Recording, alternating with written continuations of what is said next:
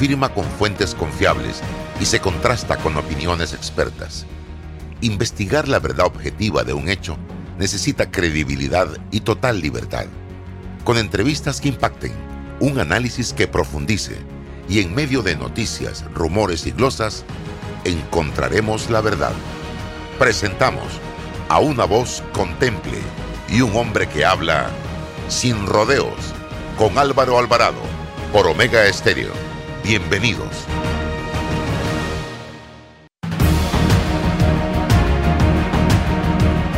En Mi Bus seguimos modernizando el transporte público para brindarte un Panamá más conectado, reforzando las rutas complementarias de tu barrio para que llegues al punto de conectividad de tu zona. En el este, cuentas con la zona paga Metro Pedregal, en el norte, con la zona paga Los Andes, y en el centro, con la zona paga 5 de Mayo, en donde tendrás rutas troncales y corredores de alta frecuencia, y así puedes trasladarte de una forma más rápida y segura. Sigue avanzando en tu viaje realizando el transporte gratuito y aprovecha todos los beneficios en tiempo y dinero. Y recuerda, no bajes la guardia contra la COVID-19. Al viajar con nosotros, usa tu mascarilla, pantalla facial y gel alcoholado. Mi bus, la gente que mueve a Panamá. Desde que empieza un nuevo día, la vida nos da motivos para seguir adelante, por nuestra familia, por nuestros amigos, por nuestros sueños. Y en Caja de Ahorros, nuestro motivo eres tú. Acércate o ingresa a cajadeahorros.com.pa diagonal seguir adelante y elige una opción acorde a tus necesidades para que reactivemos juntos tus proyectos, porque nos sobran motivos para seguir adelante. Caja de Ahorros, el banco de la familia parameña. La información tiene diversas fuentes y opiniones. Aquí las encuentra. Está escuchando Sin Rodeos con Álvaro Alvarado.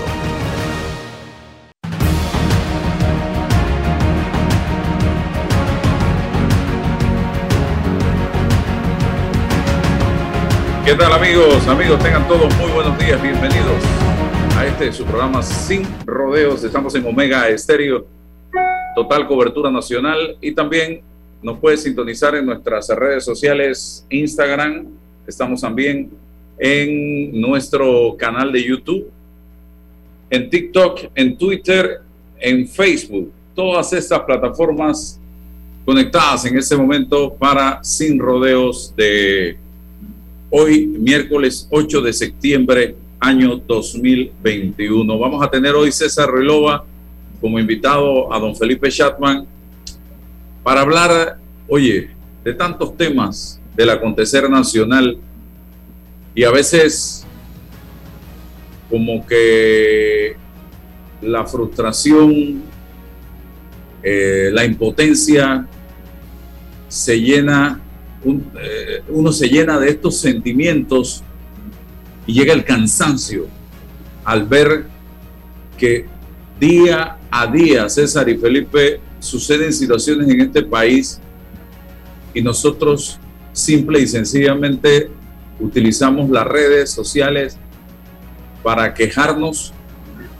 Yo ayer veía y me llenaba de nostalgia aquellos momentos en que miles y miles de panameños, bajo el liderazgo de hombres valientes, salían pacíficamente a las calles de este país y reitero con mayúscula y negrita, pacíficamente a las calles de este país con planteamientos de justicia, democracia y libertad. Y me preguntaba cuando subía estas imágenes a mis cuentas de Twitter e Instagram y Facebook, de qué estaban hechos estos hombres, que con solo el fax y el teléfono fijo y el boca a boca lograban esas grandes movilizaciones.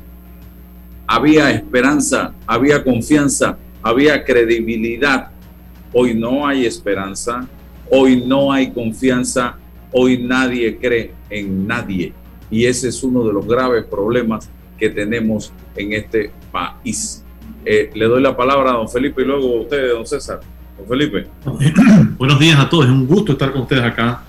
Eh, me encanta escucharte en lo que estás diciendo y me traen igualmente eh, recuerdos eh, importantes. Yo tenía 20 años cuando la primera manifestación, 1987, bueno, estaba por cumplir 20 años, y recuerdo haber participado en esas manifestaciones lideradas por la Cruzada Civilista, cuyo movimiento nació en el seno de la Cámara de Comercio.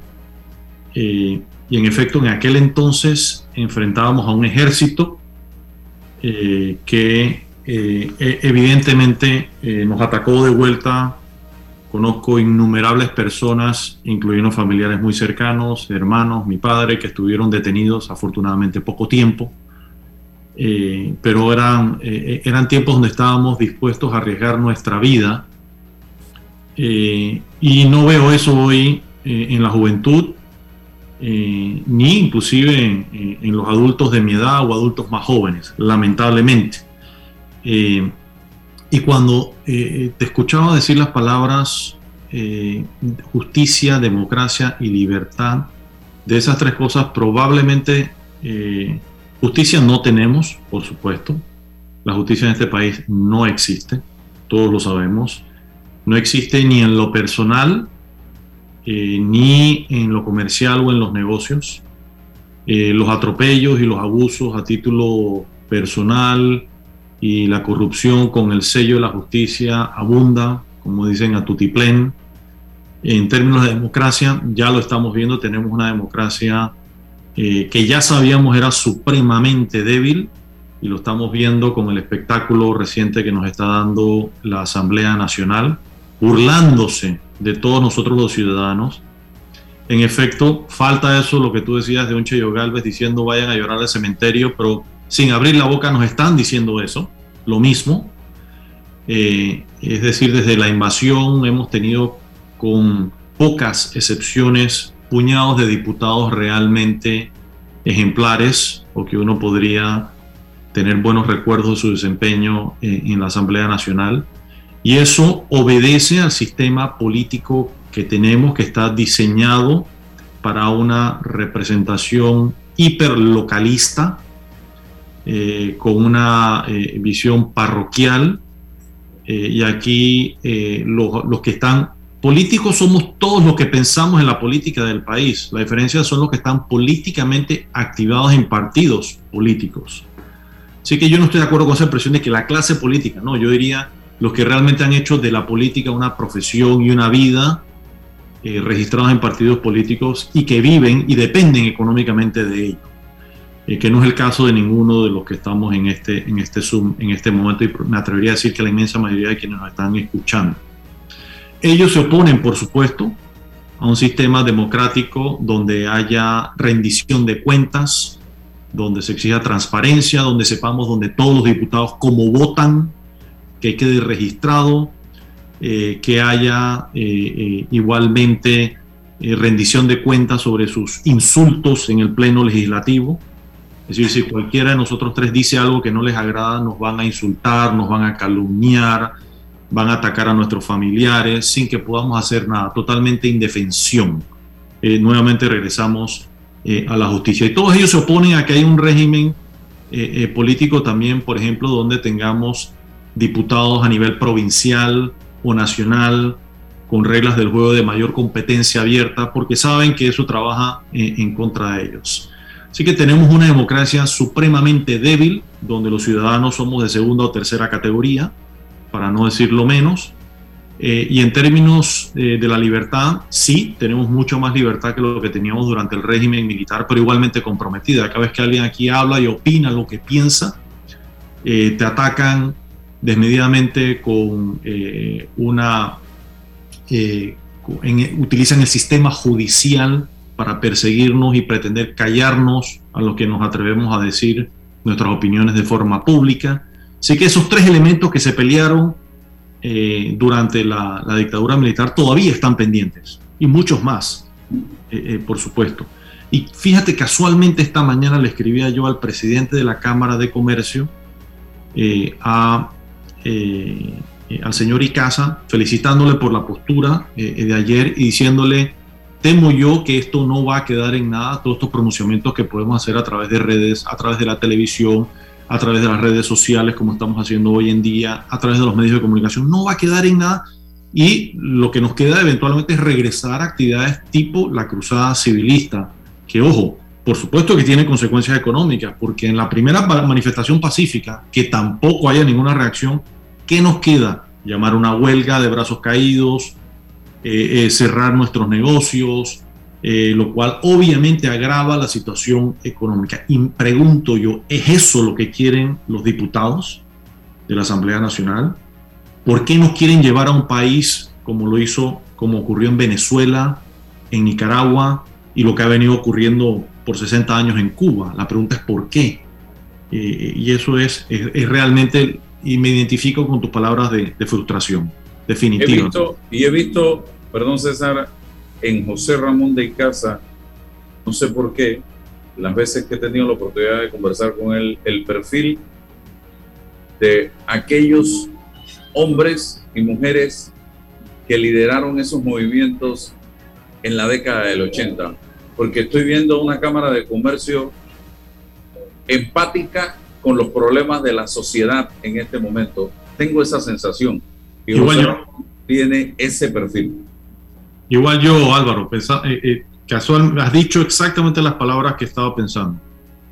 Sí.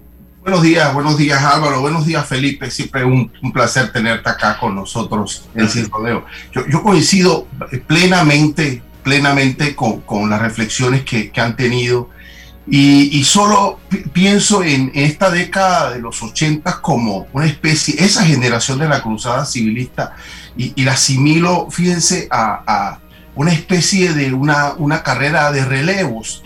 E, en ese momento, ese objetivo específico de esa generación era combatir, combatir, llegar a la meta, para combatir directamente ese régimen militar. Pero pasándole la posta a una generación para la construcción de la institucionalidad del Estado panameño. O sea, no quedarse ahí como un fin en sí mismo, sino, bueno, esta generación del 90 y, que se apertura el siglo XXI era la generación para esa construcción de una institucionalidad que requeríamos de, cara a toda todas las necesidades y a la modernidad que requería este siglo. ¿Qué hemos hecho frente a, qué hemos construido? ¿Cómo hemos recibido esa posta y qué es lo que nosotros hemos construido? Yo pienso que lo que hemos podido construir en 30 años es una democracia procedimental, una democracia de reglas, una democracia que ha fortalecido el, tema electoral, la representación, pero hemos dejado de lado la verdadera democracia, la participativa, donde existe respeto. Y hoy lo que pasa, y lo dijimos ayer en la Asamblea Nacional, es que activamos los pocos resortes que existen en materia de democracia participativa. La Comisión de Reforma Electoral es una muestra de eso, institucionalizada, fundamentada en una ley, pero cuando llegamos ante, y yo sí, Felipe, me atrevo a, proponer la posibilidad de un sistema político, de una clase política, y, pero también frente a ella de una sociedad civil con legitimidad, con oportunidad para debatir y para presentar los problemas que le interesan a la sociedad. Entonces, cuando esta sociedad civil organizada se le presenta esa, al sistema político y le dice, aquí estoy yo, he participado y te propongo estos temas, entonces yo legitimo y le doy la espalda a esa iniciativa y esas posibilidades. Yo lo que siento en 30 años es que fuera del sistema político nosotros no hemos sido capaces de articular un programa político de refundación institucional desde afuera, desde los gremios, o sea, hemos sido reactivos, em, vamos y, y, nos enfrentamos, discutimos, denunciamos, pero no hemos articulado un programa político para refundar la institución del Estado y todos estamos en deuda. Podemos salir a una manifestación, sí, pero ¿con qué programa político específico? Es decir, sabemos que la ley electoral nos va a resolver un problema de forma, de regla, cómo va a llegar un diputado, pero el análisis de fondo sobre el rol de los partidos políticos, la institucionalidad política del sistema, los roles de las competencias de los poderes, ese gran debate institucional pienso que nos hace falta y tenemos que proponérselo a la sociedad. Pero tiene que haber liderazgos que digan vamos. Pero claro, pero el, que tú estás planteando, eso tiene que ser así. Pero el liderazgo lo puede dar la persona o el proyecto, las ideas, ya presentárselas, porque creo que nos hace falta las ideas para proponérselas a nuestro pueblo. Eh, eh, sí, yo, yo soy partidario de cuanto antes llegar y presentarnos a la asamblea y decirle a estos diputados de esta comisión, aquí estamos, estamos en contra de esto, pero vamos a salir de allí, vamos a salir de esa marcha sin ningún tipo de proyecto, sin ningún tipo de programa que se sostenga en el tiempo y que esta gente finalmente pueda saber que hay una sociedad organizada, inteligente, en búsqueda, insisto, de la refundación institucional del Estado.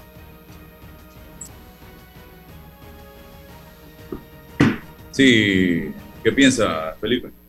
Totalmente de acuerdo. Yo, eh, en efecto, eh, eh, lo que comenta César sobre la democracia, yo creo que tenemos una democracia que la mecánica electoral la, ha dominado. yo sí siento como panameño orgullo de que tenemos un sistema electoral en términos de transparencia que con todas las fallas que tiene, eh, ha sido uno de los más confiables, es uno de los más confiables que hay, incluyendo comparándonos con, con, sistemas longevos como el americano. Eh, hemos visto todos los problemas electorales que suceden en los Estados Unidos que aquí no suceden, a pesar de que siempre, por supuesto, hay errores, hay discrepancias, eh, pero son perfectibles y en eso hemos avanzado muchísimo. Pero lamentablemente eso obedece, eso no resuelve el tema de una arquitectura política es decir, es cómo, cómo se conforman los órganos del Estado, eh, cómo se compone que una asamblea o un congreso es, el máximo de la democracia, donde se debe debatir con respeto, altura, estudiando los temas, es decir, cuando uno va a los congresos, yo diría modelos o más exitosos en el mundo, ¿Qué hacen esos congresistas, diputados, legisladores, senadores, como le quieras llamar, con los recursos que le otorgamos los contribuyentes? Bueno, van y contratan técnicos que les ayudan a estudiar los proyectos de ley y llegan eh, a los debates legislativos preparados, hacen contribuciones específicas, eh, contribuciones eh, no improvisadas, no utilizando el olfatómetro o exclusivamente la intuición o la emoción, sino que hacen análisis certeros. Por ejemplo, si vamos a discutir control de las tasas de interés, a mí me encantaría ver un debate que digan, bueno, ¿cuál es el precedente de los controles de tasas de interés en el mundo? Y que alguien levante, bueno, yo tengo el caso de los países ABC donde, donde ha sido exitoso el control de las tasas de interés. Y otro que diga, no, eso no ha funcionado y lo que ha funcionado ha sido una revisión y una regulación más dura y un ente que vele por la competencia y persiga la colusión entre los actores del mercado que resulta ser más beneficioso para el consumidor. Si nos quedamos simplemente discutiendo la fiebre en la sábana, sin realmente entrar, bueno, tenemos un problema de tasas de interés, bueno, ¿cuál es el problema? ¿Cómo lo atacamos? Tenemos un problema en el precio eh, eh, de las verduras, ¿Cómo lo atacamos? No lo atacamos regulando los precios. Eso simplemente es, en la medida que tomamos improvisada en el hogar de nuestra casa. No, nos vamos a estudiar. Hay un problema en la cadena de suministro. Entonces lo discutimos y hacemos un análisis como se hacen en otros congresos para identificar los problemas reales que hay en cada uno de esos. Y cuando hay, por ejemplo, un problema real, y lo vemos, por ejemplo, en el, en el Congreso americano, cuando hay un funcionario el cual eh, se le tiene que cuestionar públicamente, se le llama a estas sesiones donde se le cuestiona con respeto y en debate. Y se le da durísimo desde un punto de vista técnico. Dice, usted está incumpliendo con A, B, C, D. No simplemente va ahí y se le insulta, se le atropella, no se le deja hablar. Eh, o sea, se, convierte en una pelea de, de patio limoso. No, queremos resultados. Bueno, entonces Debemos cuestionarlo, por supuesto que sí, pero cuestionémoslo con los datos duros eh, y con el respeto debido de una democracia. De hecho, Felipe, claro, hemos tenido personas acá que han, propuesto la posibilidad de un sistema un poco parlamentario, parlamentario mixto. y quizás esa arquitectura le ha dado resultado a Europa, pero a unos parlamentarios con cultura, con bagaje. Nosotros no podemos venir aquí a importar un sistema porque funciona Europa y, pretender que menos presidencialismo y, y, traspasar ese poder al parlamentario y a nuestro Congreso de hoy nos puede resolver un problema, nos lo puede agravar. César, yo te lo pongo así. Imagínate que el Congreso panameño fuera un parlamento y de ahí escogiésemos el primer ministro. Padre Santo. Y a los ministros y a los ministros de Estado. Padre, hoy de hoy estamos, estamos siendo invitados a participar de un ejercicio parecido, porque gran parte del poder está concentrado en la Asamblea hoy día. Las grandes decisiones se están tomando desde la Asamblea Nacional de Diputados. Pero eso no está mal, eh, Álvaro, perdón. Eso no está, mal. Eso no está mal. Lo malo es el. Lo que están haciendo, ¿cómo lo están haciendo? Dígame.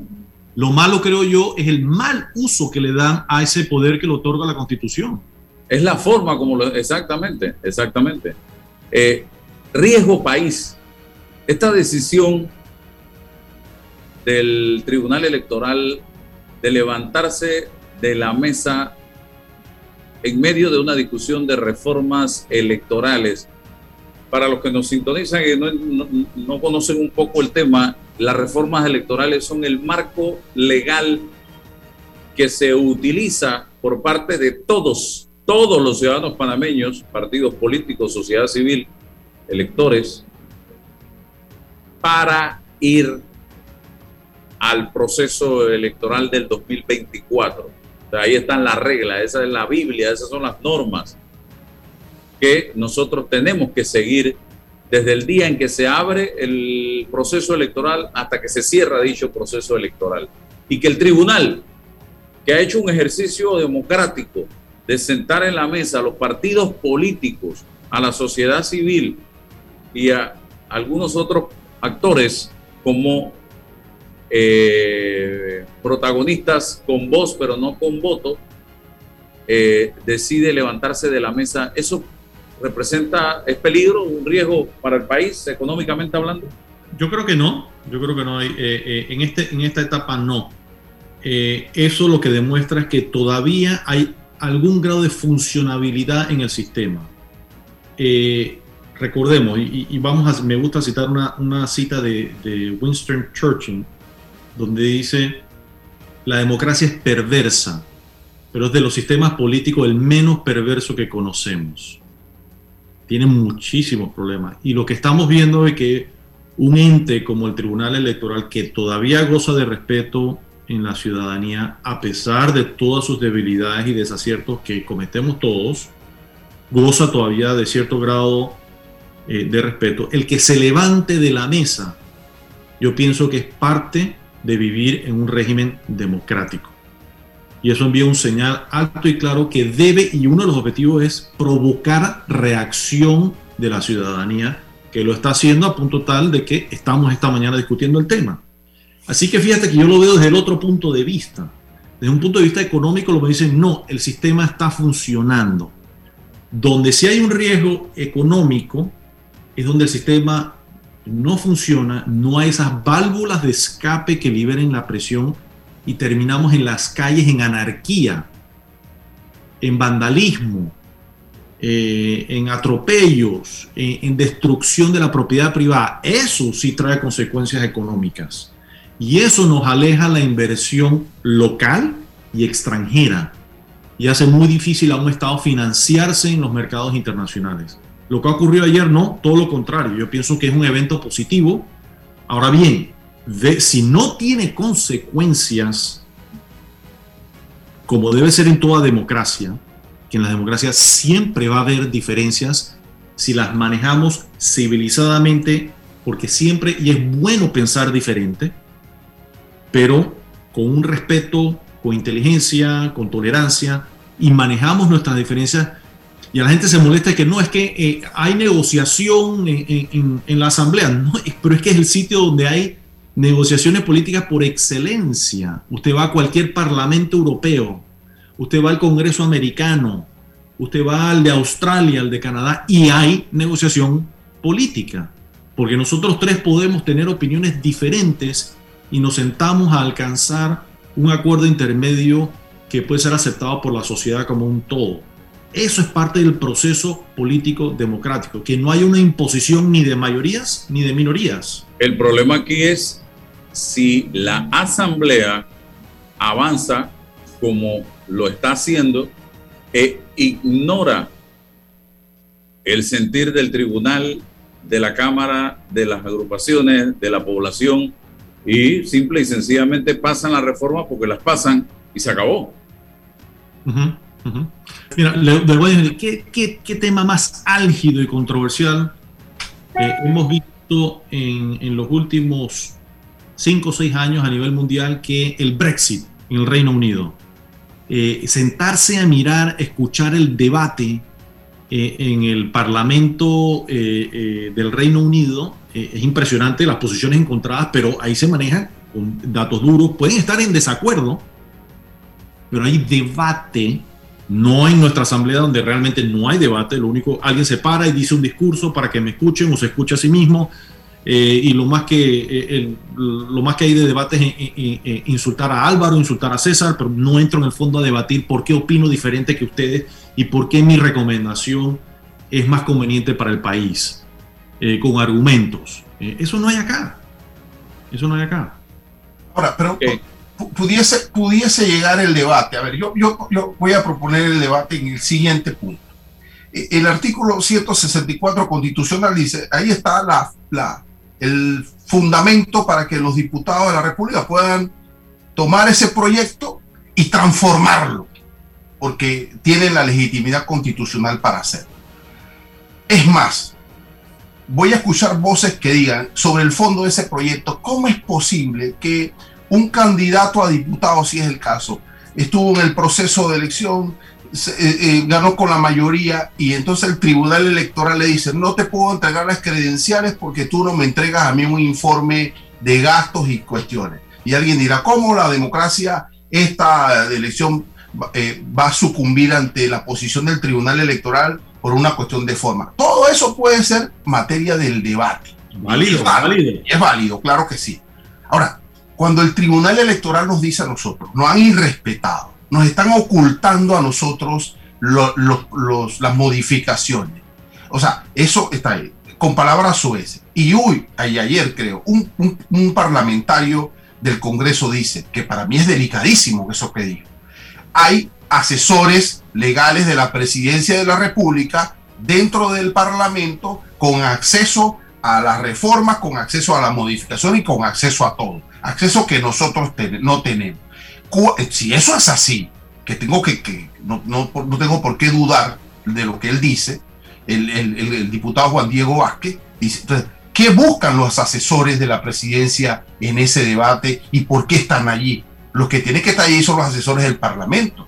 Todas estas eh, eh, estas opacidades son las que nos, nos mantienen en la desesperanza y no nos permite creer en eso que dice el artículo 164 que le da legitimidad al Parlamento para discutir este tipo de cosas. O sea, eh, ¿qué está pasando? Y respetas al Tribunal Electoral. No tomas en cuenta las otras organizaciones. Incorporas a asesores legales de, la presidencia que ahí no tienen que hacer absolutamente nada. Entonces, eso es lo que nos mantiene nerviosos, desesperanzados y entender y concluir que lo que está ocurriendo ahí es un sastre haciéndose un traje a la medida para, para un grupito. Ahora, algo que no se pase de vista. Fíjate el debate que estamos teniendo aquí. Yo soy creyente y lo he sido que la minoría en este país somos los que creemos realmente en un régimen democrático. la mayoría cree en un sistema electoral de votación, pero realmente no aspira a vivir en democracia, no tolera el debate abierto, sin consecuencias y sin persecución eh, no le gusta el debate público, no le gusta la transparencia, no le gusta la rendición de cuentas, como dice en inglés el accountability, que viene casado con la democracia, que viene casado con un sistema de justicia confiable, que viene eh, eh, casado con, con libertades.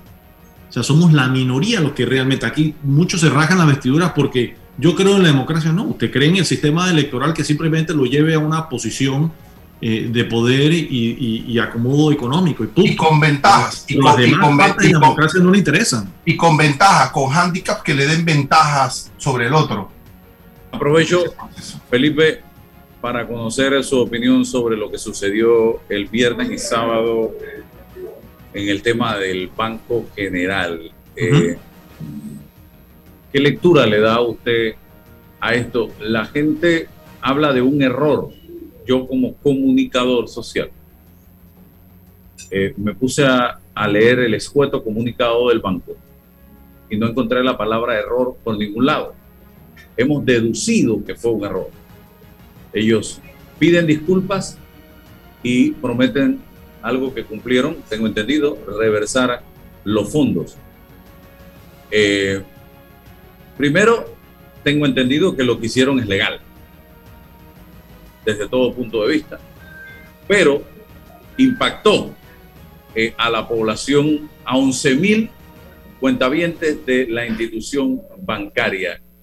Analicemos lo que pasó y analicemos lo que puede pasar a partir del primero de octubre, cuando ya vence lo que hemos denominado el alivio financiero que antes se llamó moratoria, don Felipe Chato. con gusto. Fíjate que yo no le había prestado atención a una carta que yo había, que sí recibí de Banco General el jueves. Yo en Banco General tengo una cuenta corriente y una tarjeta de crédito Visa.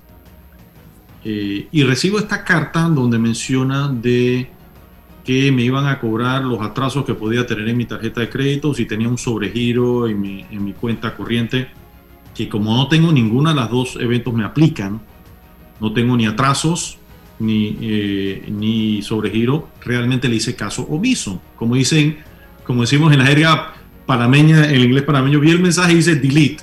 Eso no es conmigo. Y simplemente, y venía personalizado, eso no es conmigo. Y cuando revienta todo esto, sí sí me puse eh, eh, a pensar. Aquí está la carta, Felipe. 2 de, septiembre, ya a mí también me la enviaron. Exacto, yo, yo simplemente la ignoré. Eh, a partir del 1 de septiembre de 2021 reactivaremos los siguientes cargos en tarjetas de crédito que estuvieron suspendidos temporalmente durante el periodo de postergación de pagos para no afectar a los clientes impactados económicamente. Cargo por pago atrasado y cargo por sobregiro. Si tiene alguna consulta, le agradecemos nos contacte al correo tal, tal, clientes, atentamente Banco General. Este correo ha sido enviado por Banco General a la dirección electrónica que mantenemos y te dice que si no es contigo, bye bye. Mira, y si, si eso hubiera sido, si yo hubiera tenido algunos de esos problemas, créeme que brinco de la silla a leer esa carta e inmediatamente en cuestión de segundos estoy en una oficina del banco conversando, oye, ¿qué problema tengo? ¿Cómo lo puedo manejar? Me pasó en mi juventud, yo vivía en Estados Unidos y tenía una tarjeta que me, que, que, me dio American Express, después cuando me, regresé a Panamá la cancelé, y una vez recibí una carta, por supuesto, no tan glamorosa como ese Banco General, y créeme que yo dejé todo lo que estaba haciendo por atender esta carta horrible que recibí. Dice, señores, pero ¿qué está pasando? Eh, ¿Será que yo he faltado un pago? Lo que sea, pongámonos de acuerdo. E inmediatamente subsané el problema en cuestión de horas. Eh, y, era un problema de 5 dólares. Eh, pero ellos estaban en todo su derecho y me podían perseguir legalmente porque me habían mandado un cargo que yo no había visto y no lo había pagado. Ahora, fíjate que yo me puse a examinar bastantes cosas. ¿Qué ha pasado en la pandemia? Voy a hablar un caso que, y, no, y no creo y no quiero que suene eh, desagradable, pero pongo en mi caso, por ejemplo, yo por muchos meses en mi actividad económica no recibí ingresos eh, y parte eh, de, de, renunciar a recibir esos ingresos era con el objetivo, uno, de que la empresa continuara operando, de no suspender ningún contrato laboral, de no despedir a nadie, de poder cumplir con todas nuestras obligaciones de terceros. Ahora bien, yo llevo 20 años, y en eso sí soy excesivamente conservador, donde siempre he puesto una platita todos los años guardándola por un día de tormenta. Si hay un día de tormenta, yo quiero tener eh, unos ahorritos de emergencia para alimentar a mi familia, para cumplir con mis obligaciones. Y en efecto llegó ese día. Y pude capear la, la tormenta hasta que en términos de mis ingresos se fueron, no diría normalizando, porque no se han normalizado a nivel prepandemia, pero ya suficiente para no tener que consumir mis ahorros de emergencia. Y sí, y gracias a Dios pude cumplir con todas eh, eh, mis obligaciones. Si ese no hubiese sido el caso, yo hubiera incumplido, por ejemplo, con bancos, con proveedor de energía eléctrica, de internet, de agua, el mantenimiento de mi pH, eh, todas las obligaciones que tiene uno, yo realmente no hubiera podido dormir con eso, yo hubiera ido donde cada uno y hubiera hecho un arreglo de pago. Es decir, permítanme pagarle aunque sea un dólar al mes. Yo le prometo que cuando esto, y, firmo un documento, cuando esto se normalice, pues nos sentamos nuevamente a arreglar eh, eh, este proceso. O deme, un, o firmo un periodo de gracia, deme, por favor, deme 18 meses, 24 meses y regreso y me siento con ustedes. Yo dormiría tranquilo teniéndolo eso documentado. Eh, no hubiera podido dormir si eso dejándolo en el limbo, tratando de hacer jugar vivo, como hacemos muchos los panameños. Bueno, simplemente si me hago el sordo, si no cojo la llamada, si no respondo, no va a pasar nada. Eh, es como cuando estamos enfermos y hago caso omiso del cáncer que tengo y digo, si yo ignoro que tengo cáncer, el cáncer no me va a matar. Eso es absurdo sí me va a matar, por supuesto. Eh, entonces, eh, obviamente, eh, los clientes reaccionaron duramente con el manejo que le dio el banco. Ya eso es una relación bilateral entre esos clientes afectados y el banco y, y el banco tiene que solucionar con ellos. Es una relación privada de ellos. Cómo manejaron desde un punto de vista operativo, el desagrado de los clientes, eh, la situación operativa es un tema bilateral de ellos que deben atender y si no lo atienden, y, eso sí, y todo cliente bancario que se sienta abusado, atropellado, puede ir a las instancias, debe ir, por ejemplo, y someter a prueba a la superintendencia de bancos, que para eso está, y presentar sus reclamos. Y si la superintendencia no actúa, yo creo que eh, eh, subir, escalar otras instancias. La superintendencia tiene la obligación, no solamente, bueno, su principal obligación es proteger los ahorros de los depositantes. Esa es la número uno, la primera obligación que tiene la superintendencia de bancos. Y entre sus otras obligaciones está proteger y defender al cliente bancario. Y el cliente bancario debe ir a la superintendencia y la superintendencia tiene la obligación y la responsabilidad de responder y reaccionar.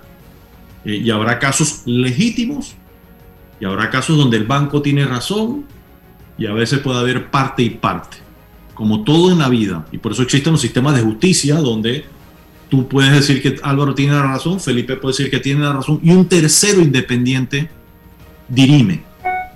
Eh, eh, entonces, yo creo que esa, esa habrá sido una lección dura y amarga para todas las partes eh, eh, en ese momento, ¿no? O sea, Felipe, en esa carta al que recibió usted, recibí yo y recibieron miles de clientes, nos estaban advirtiendo lo que sucedió viernes y sábado, a juicio suyo. Yo, pienso que sí, yo pienso que sí. O sea, y, nos estaban dando, mucha gente, nos estaban dando 48 horas 48 horas para acercarnos y llegar a un entendimiento y decirle, mire, no me debiste un dólar porque no puedo, simplemente no lo aguanto, necesito eso para comer. Ahora, si a pesar de esa voluntad del cliente, el banco decide continuar, entonces eso, eso me hubiera sorprendido mucho más. Sí, sí, sí, lo hubiera hecho de todas maneras. Ok, yo quisiera conocer casos puntuales de alguien que se haya acercado donde un acreedor, llámese banco, llámese el proveedor de energía eléctrica, o de Internet y que haya hecho esfuerzos ingentes para tener acuerdos con esos proveedores que no lo haya logrado o que lo haya logrado y lo hayan incumplido. Eh, eso es importante decirlo. Por ejemplo, energía, solo estamos hablando de bancos, energía eléctrica. Si decimos, bueno, yo no le voy a pagar a los distribuidores, y si el distribuidor decide, yo no le voy a pagar al generador, y no le voy a pagar al transmisor, que es ETESA, cómo funciona el sistema, cómo se puede financiar, cómo podemos generar electricidad, transmitirla y distribuirla sin que nadie pague. ¿Quién paga la infraestructura? ¿Quién paga los salarios de todos esos trabajadores?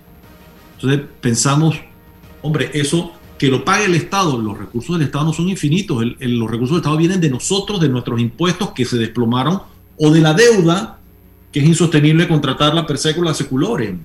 Así que no tengamos discusiones de estas en el vacío. Otra cosa que se ha, se ha, se ha tratado de sembrar, y periodísticamente hablando, para mí es una gran mentira, es que el gobierno le dio a los bancos, ya han hablado de 300, de 500, de 1.300, de 2.000 millones de dólares. Eso es falso. Felipe, que no es, no es banquero en este momento, ni es su empresa, ni trabaja en el gobierno, me diga qué hay de cierto en eso que se ha sembrado. No, eso es falso. El, el gobierno nacional contrató con el Fondo Monetario Internacional una línea eh, precautoria eh, que le da acceso a crédito para enfrentar una eventual crisis del sistema financiero local. Es decir, yo, yo te, garantizo de antemano, eh, Álvaro y César, que tú cuentas, por ejemplo, decirle a ustedes, ustedes cuentan con una línea aprobada por mí de 50 mil dólares, pero tiene que ser un caso de emergencia como A, B, C, D, no es que la puedes jalar y usarla de eso no se ha tocado. No es regalado, y no es regalado. Que no es regalado. De eso, de eso no, se ha usado, no, se, ha usado un centavo. Ahora, me hace sentido que el contrato, que el, que el gobierno nacional eh, y el ministro de Economía y Finanzas haya contratado eso totalmente. ¿Por qué?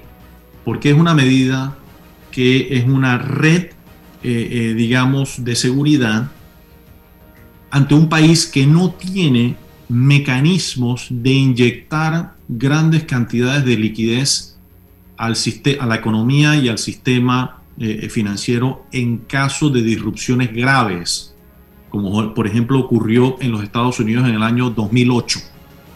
¿Qué ocurrió en aquel entonces? La Reserva Federal, que es un ente independiente, el Departamento del Tesoro, que forma parte del órgano ejecutivo, ambos tenían capacidad financiera de inyectar recursos al sistema financiero para preservar los ahorros de los depositantes. En ausencia de esos mecanismos en Panamá, entiendo yo que el gobierno nacional, vía el Ministerio de Economía y Finanzas, contrata esta línea eh, precautoria para lograr acceder a recursos que no tiene en caso tal de que se necesite eh, hacer eso para preservar los ahorros de los depositantes. Yo creo que eso es, eh, eh, eso es, es lo incomprendido. Si el banco tiene pérdidas por su cartera de préstamos, esa línea no le sirve de nada. En lo absoluto. Así Eso no les cubre sus pérdidas. Pero sí nos cubre a nosotros los depositantes. Recuerden que aquí tampoco tenemos un sistema de seguro de depósitos que sí hay, por ejemplo, en los Estados Unidos, que lo financian todos los cuentavientes. Todos los cuentavientes que tienen cuenta en el sistema bancario estadounidense pagan una tasa, así como cuando nos cobran seguros en las tarjetas de crédito, para financiar una empresa de seguros que cubre a los depositantes hasta un monto tope de sus, de sus ahorros. Creo que el monto anda como por 250 mil o 300 mil dólares por cuentaviente. Pero a todos todos ellos pagan lo equivalente a una prima de seguro para que el día, si algún día hay un banco que quiebra, van a esa empresa de seguros y le dice, págueme eh, en mis depósitos y te los pagan. Aquí no tenemos eso y hay un gran debate si deberíamos tenerlo o no. El debate, la opinión contraria es que no lo deberíamos tener porque eso le va a costar al depositante eh, eh, pagar por ese seguro. Entonces, en ausencia de eso, en ausencia de tener un banco que tenga capacidad casi que ilimitada como la que tiene el gobierno americano de poder financiar eh, una situación o poder tirar salvavidas en una situación de crisis. Y recordemos los años 80, cuando aquí hubo una crisis financiera producto del congelamiento de recursos de Panamá en el exterior, se tuvieron que cerrar los bancos, se tuvo que crear un corralito por un tiempo determinado, porque no había, no había línea precautoria, no había seguro de depósitos y no había este prestamista que acabo de explicar. O sea que ya tenemos los precedentes. Entonces, quienes estudiamos la historia, viendo los precedentes, decimos, bueno, para que no nos vuelva a pasar eso, ¿qué hacemos? Bueno, contratemos una línea precautoria para que no vuelva a ocurrir eso. O sea que ahí es donde, bueno, es que hay lo que dicen, pero es que la historia no me dice, no, la historia nos enseña lecciones. Aprendamos de los errores del pasado. Felipe, em, más de 5 millones de, panameños, panameñas o residentes en el país vacunados, creo que ha disminuido, eh, gracias a Dios, el, índice de, gente contagiada, de gente hospitalizada. Esos números son muy, muy positivos. Desde tu visión para la reactivación económica, ¿es prudente ya aperturar ya todos los espacios? Es decir, acabar con estas limitaciones de toque de queda y tal, para darle a la gente la posibilidad de de reactivarse o todavía crees que hay que seguir? Son, son 5 millones, mi interpretación, y no soy un experto, que son 5 millones de vacunas aplicadas, que eso incluye personas que tienen las dos vacunas y quienes tienen una sola vacuna. Recordemos que todas las que se están aplicando en Panamá son de doble dosis. Aquí no se está aplicando la de Johnson y Johnson, que es solamente una dosis.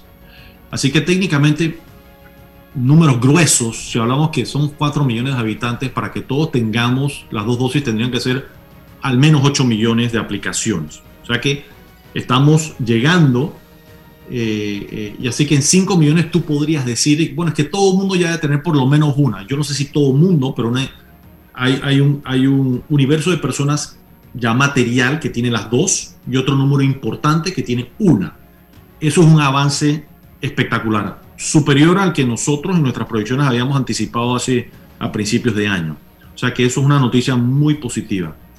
Si de ahí eso se debe reflejar en una eh, total normalización o levantamiento de las restricciones económicas, eh, hombre, mi posición egoísta como analista no científico, yo diría sí, pero yo tengo que reconocer zapatero a tu zapato, yo no voy a opinar o no voy a ir contra una opinión experta de un científico que se dedica a estudiar estos temas. En eso soy muy responsable. Eh, y si lo que nos recomiendan los científicos estudiosos, y aquí hay varios de realmente categoría mundial que nos dicen, mira, algunos eh, nos dicen, hay que, eh, la verdad que sí, pero hay que ir con cautela. Yo escucho, yo escucho las opiniones expertas. En eso sí yo soy muy cauteloso en escuchar al que sabe más que yo sobre el tema. Eh, y el, yo haber leído 50 artículos eh, sobre el tema no me hace un experto. Eso, eso viene con 30, 40 años de estudios y, de investigación y análisis. De lo que usted sí sabe es de economía y de el tema de finanzas. Y me gustaría... Perdón Álvaro, te ah. interrumpo y solo para terminar la idea con César, les voy a dar un dato que para mí encontré fascinante Fíjense con las herramientas tecnológicas. Hay dos proveedores de información bien interesante sobre el comportamiento de los ciudadanos. Uno, que es una fuente que al que les interesa esto, que lo busquen, se llama World in Data, datos en el mundo. Y el otro es la movilidad de Google, Google Mobility. Y nosotros en Indesa hemos tomado los datos de esos dos proveedores y lo hemos comparado con el índice mensual de actividad económica, el IMAE.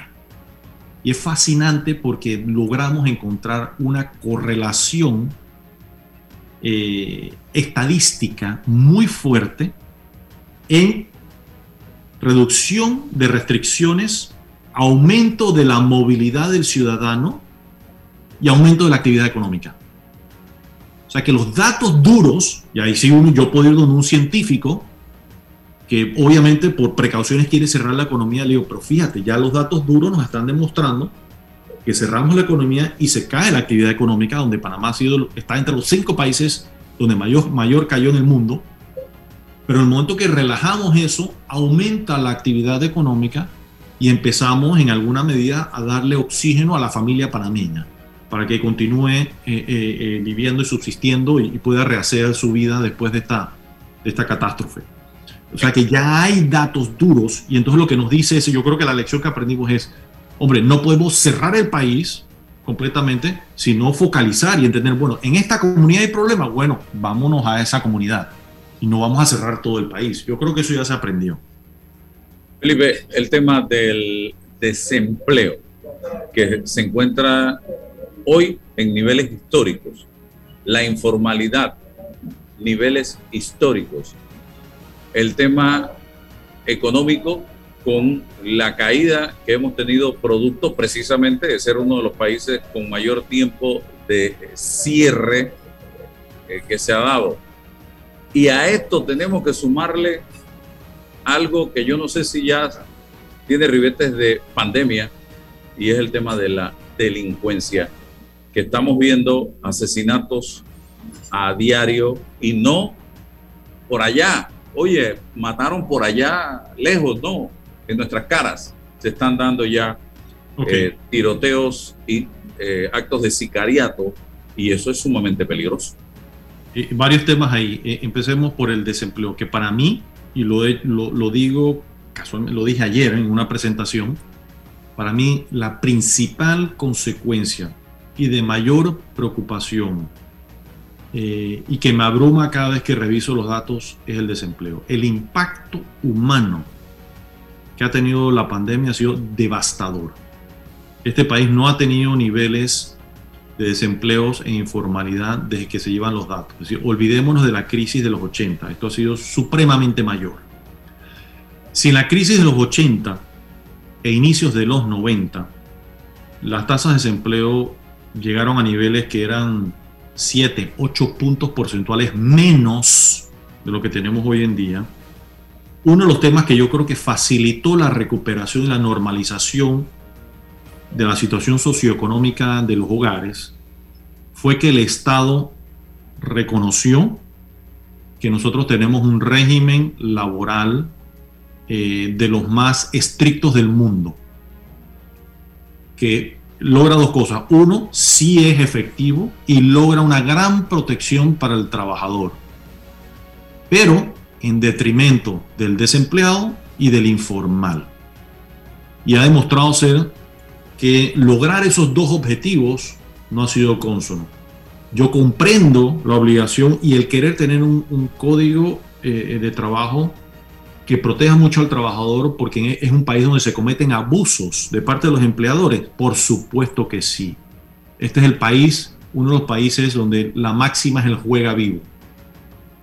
Pero no hemos logrado ese balance entre proteger al trabajador del juega vivo del empleador, de algunos, no todos, de algunos, y pagamos el precio todos, versus un régimen de, de trabajo que propicie mayores niveles de empleo formal y menos informalidad. Los datos hablan por sí solos.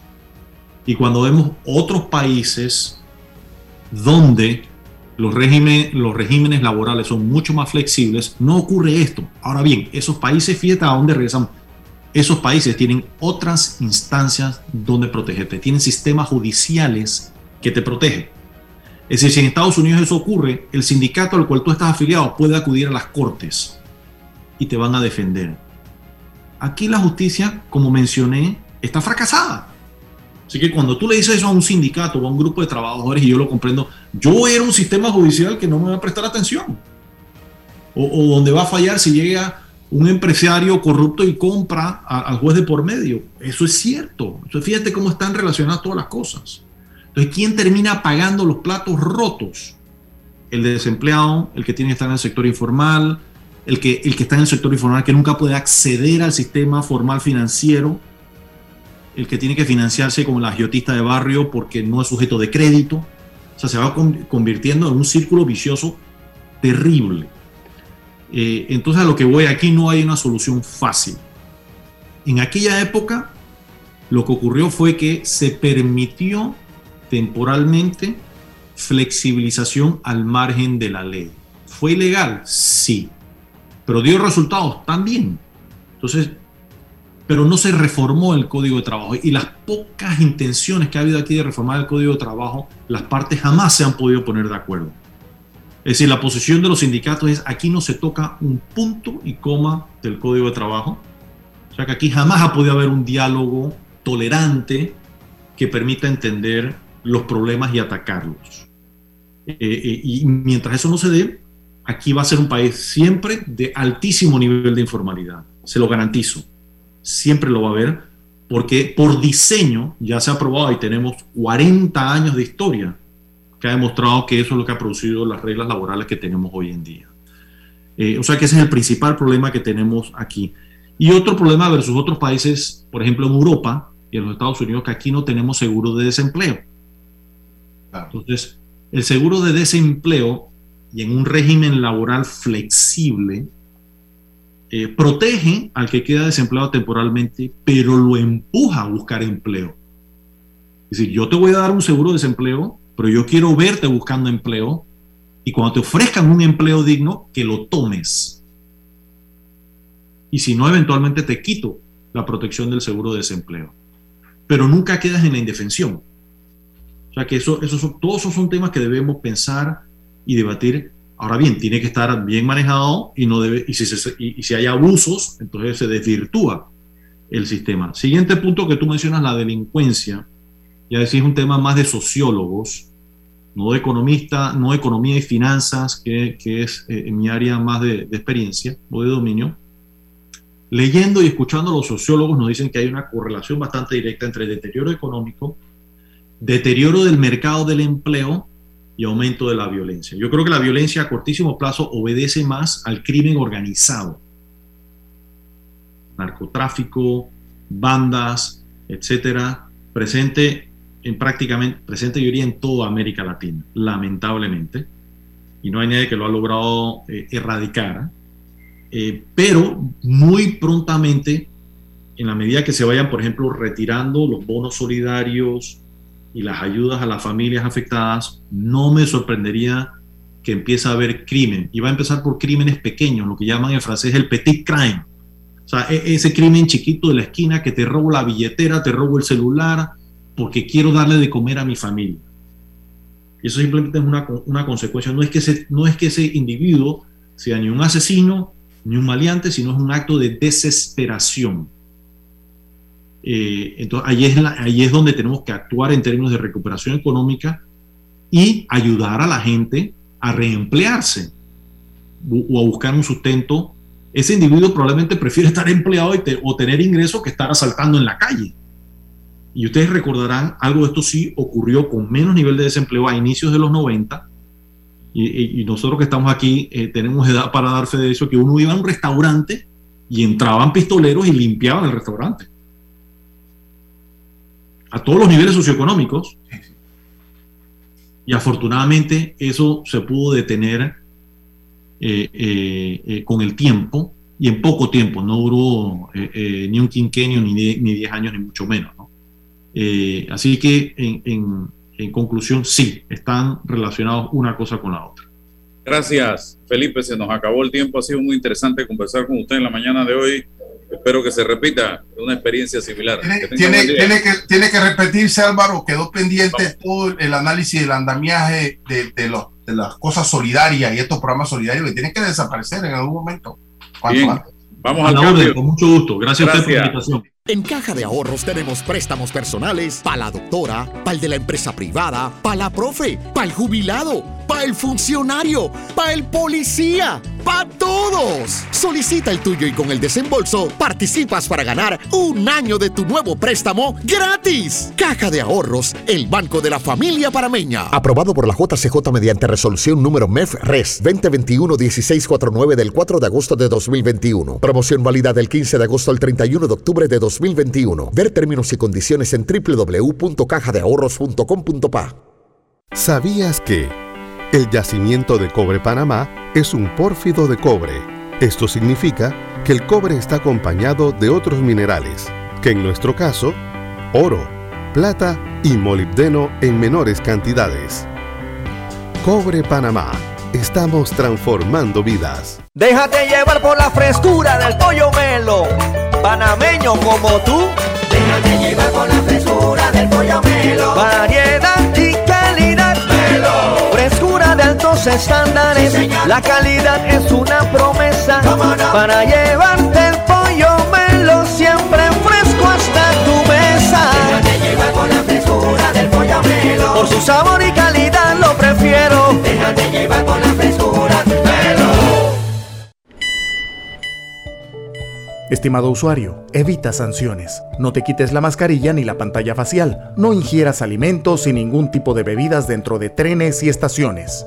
Respeta las normas. Cuida tu metro.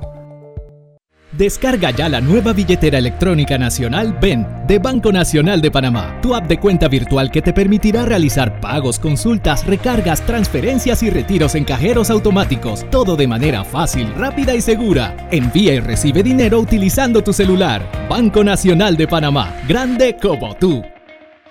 En Mi Bus seguimos modernizando el transporte público para brindarte un Panamá más conectado reforzando las rutas complementarias de tu barrio para que llegues al punto de conectividad de tu zona. En el este, cuentas con la zona paga Metro Pedregal, en el norte, con la zona paga Los Andes, y en el centro, con la zona paga 5 de Mayo, en donde tendrás rutas troncales y corredores de alta frecuencia, y así puedes trasladarte de una forma más rápida y segura.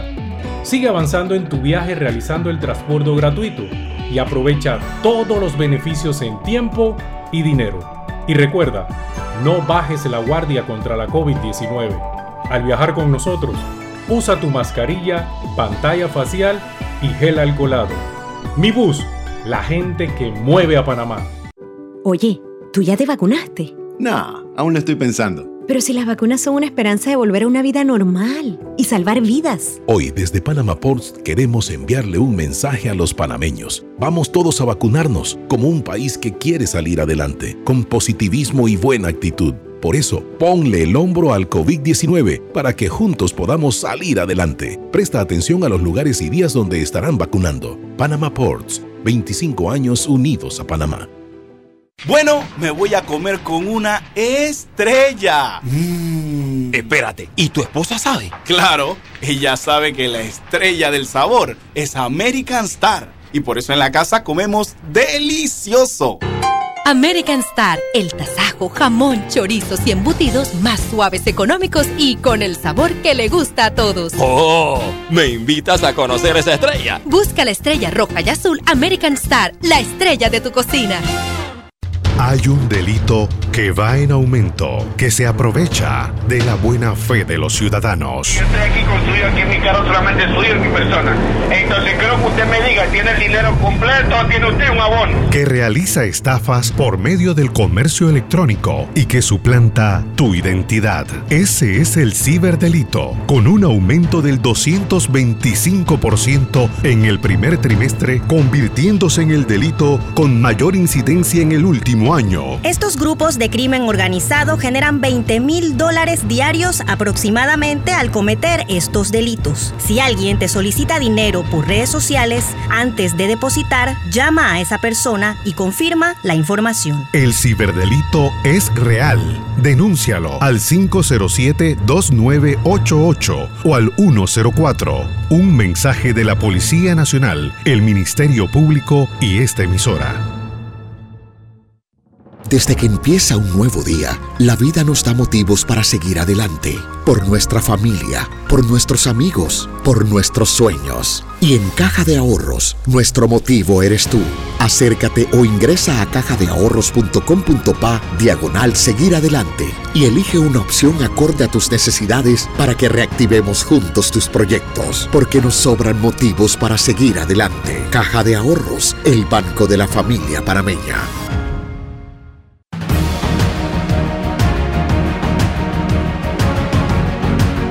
Se nos acabó el tiempo, celebremos con Panamá. Ven a ver el juego en pantalla gigante con el cubetazo a 5.95 más ITBMS si tienes tu tarjeta. Pinta gratis por pitazo inicial al pitazo final y por cada gol de Panamá para que tengas crédito en las máquinas. Así que ya lo saben, se acabó el tiempo, señoras y señores. Eh, si Dios nos da permiso, mañana estaremos nuevamente con ustedes. Hasta mañana. La información de un hecho se confirma con fuentes confiables y se contrasta con opiniones expertas. Investigar la verdad objetiva de un hecho necesita credibilidad y total libertad.